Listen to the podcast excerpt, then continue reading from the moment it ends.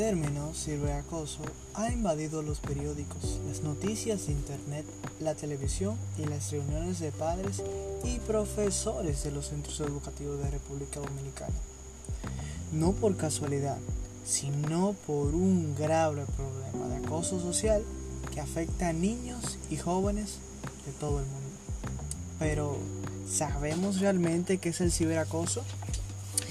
¿Qué debemos hacer dentro y fuera de la escuela? Bueno, el acoso cibernético o el acoso ciberbullying se refiere al uso de medios digitales, por ejemplo, teléfonos inteligentes, internet o videojuegos en línea, para acosar psicológicamente a un tercero.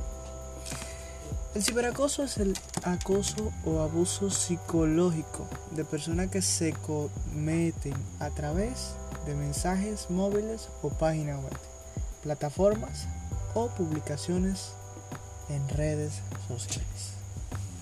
El acoso cibernético es el uso de medios digitales como internet y mensajes de textos para hacer que otra persona se sienta frustrada, triste o temerosa. Y a menudo se repite. Pero, ahora bien, ¿cómo prevenir el ciberacoso? Bueno, nosotros podríamos prevenirlo es comunicándonos apropiadamente. Otro punto es manteniendo sus pertenencias personales en secreto, respetar a los demás e informarle el mal comportamiento de X o Y persona. Si lo hacemos así, podremos contribuir a que el acoso cibernético no pase y ponerle un stop.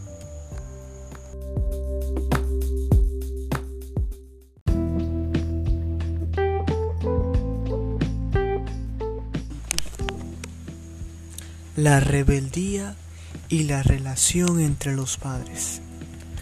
Teniendo en cuenta que la rebelión es una característica de los adolescentes, expresada en diferentes actitudes.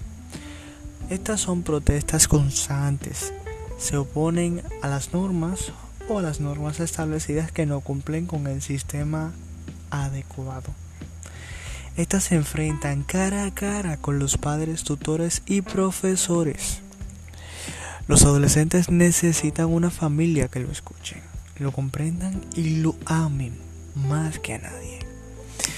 En este momento necesitan la seguridad y la confianza de sus padres y educadores, ya que estos deben reafirmar su valor y darle la confianza en sí mismos. Si estos por su parte no tienen la garantía de sus padres, pues van a llegar a la conclusión de que estos se van a sentir incómodos. Por eso debemos de tener bien en cuenta de que los padres deben amar a sus hijos y tratar de pensar más allá en el futuro, ya que estos en algún momento de su vida van a tener que irse de sus casas. Tanto los padres como los hijos deben aprender a adaptarse a sus roles, puesto que, como ya mencionamos, muchos de ellos van a asumir responsabilidades de edad adulta. Y eso dice que, en conclusión, van a tener un futuro. Y ese futuro va a depender de la razón o del punto de vista en el cual nosotros tratemos a ese niño.